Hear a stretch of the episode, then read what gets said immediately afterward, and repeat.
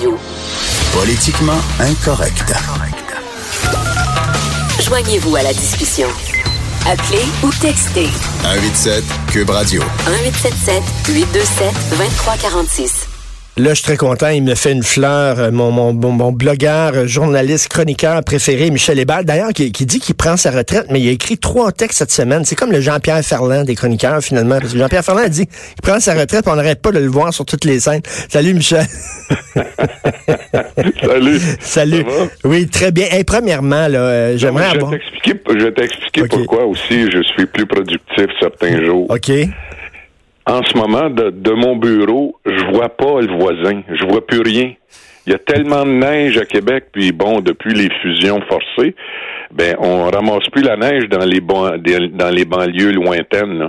On les envoie sur les sur les terrains des gens. Donc euh, euh, ça arrive près près du toit. Maintenant là, je, je- je- c'est un peu euh, C'est vrai? Une vie de marmotte euh, plus ou moins intellectuelle. Donc, avec mon ordinateur, je garde contact avec le reste du monde. Heureusement pour euh, les gens comme moi qui apprécient énormément ta, ta plume, ton humour, euh, ta verve. Premièrement, là, en, toi et nous, là, Michel, ta, ta réaction sur la caricature de Hazelin. Écoute, euh, j'ai vu ça, tu, tu m'as envoyé le, un message là-dessus. Euh, j'ai regardé ça, je trouve que c'est quasiment incompréhensible, tu sais. Mais je me suis posé une question.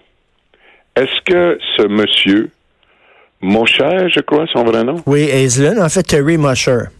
Ouais, Terry Mosher. Est-ce que lui euh, aurait le, le, le, le, le même courage, disons, de faire une caricature du prophète?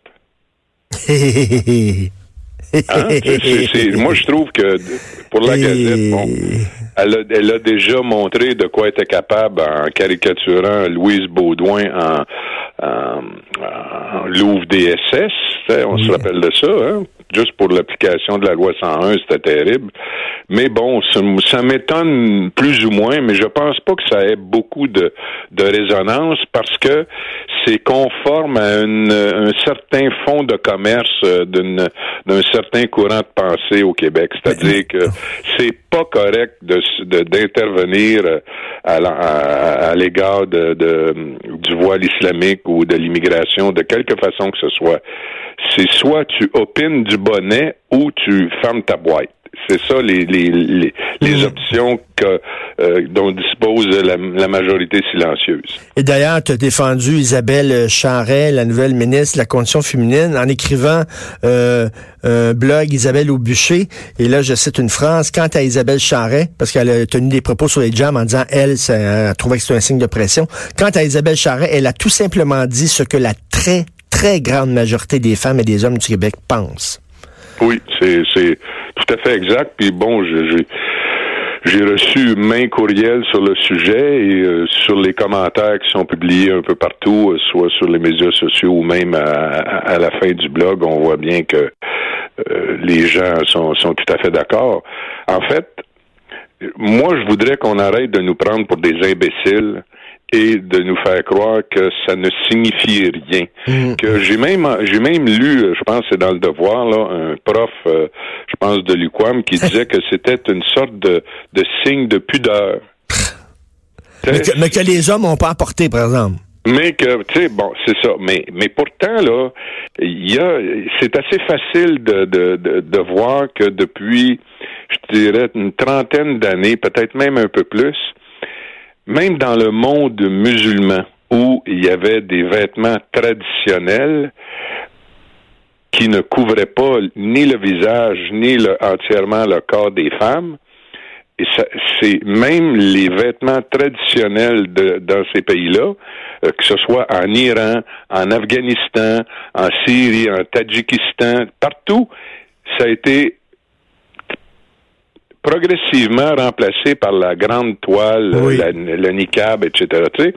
Donc, il y a, il s'est passé quelque chose. euh, de, de- ce phénomène-là n'est pas dénudé de sens comme on veut nous le faire croire. Et à chaque fois que on, on- on- c'est remis en question de façon assez poli. Je pense pas que les Québécois sont sont, sont des fascistes dans l'âme et, euh, et, islamophobes à grande échelle. Là.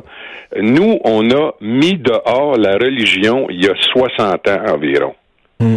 Et aujourd'hui, une autre religion prend de plus en plus de place dans l'espace public. Et ça, c'est ça qui, qui rebute les gens. C'est ça, c'est ça va à l'encontre de notre propre évolution. C'est pas à diriger de façon, euh, je te dirais, euh, mesquine à l'endroit d'une communauté en particulier. Tu sais, c'est pas contre l'immigration en, fait. Euh, c'est c'est juste que c'est un c'est du prosélytisme à grande échelle. On l'a vu partout dans le monde. Et nous ici, comme les gens aujourd'hui sont informés de ce qui se passe un peu partout, ils ne veulent pas que se reproduisent ici ben des modèles qu'on a vus ailleurs. Et tout à fait. Puis, euh, veut dire, mais, mais comme tu le dis, euh, soit on est pour l'ouverture, la diversité à tout prix, soit il faut fermer sa gueule. Et, euh, et sinon, on se fait traiter de fasciste et de raciste et tout ça. je reviens à la caricature d'Aislinn qui dit que le, la CAQ, à cause de ses positions sur l'immigration, à cause de ses positions sur les signes religieux, c'est l'équivalent du KKK. Aislinn, ce qu'il a dit, le Michel, c'est peut-être dans des termes un peu plus clairs, un peu plus poussés, mais ce qu'il dit, c'est à peu près ce que Philippe Couillard disait en parlant de la CAQ, en disant qu'il soufflait sur les braises de l'intolérance, qu'il était xénophobe, qu'il était raciste. Il n'est pas allé jusqu'à euh, faire un parallèle entre la CAQ puis le KKK, mais ça flirtait avec ça. Oui, c'est sûr, mais pourquoi Aislinn peut le faire? En fait, la Gazette, au moins, ne l'a pas publié. mais lui, il s'est servi des médias sociaux pour indiquer que son journal n'avait pas voulu le publier. Le Ku Klux Klan, là, qui, est, qui sévissait dans le sud des États-Unis à l'époque de l'esclavage, euh, c'est un phénomène qui est pas vraiment connu par les Québécois d'aujourd'hui. C'est-à-dire que c'est pas, on n'est pas dans une époque où la culture générale est, répandue. Donc, des conneries comme euh, vient de, de, de, de, faire euh, Aislinn, ça va, ça passe plus facilement parce que les gens ne savent pas vraiment au fond à, quoi ils s'adressent. Mais s'ils mm. savaient exactement qu'est-ce qui s'est passé dans le sud des États-Unis où les, les, les, les, esclaves noirs étaient battus, torturés, castrés, handicapés de toutes les façons possibles et impossibles pour pas qu'ils se, qu'ils se sauvent, qu'ils continuent à, à, à ramasser du coton, les gens, ils prendraient Aislinn pour un imbécile. Moi, je, je trouve que cet homme, aujourd'hui, fait preuve d'une imbécilité incroyable.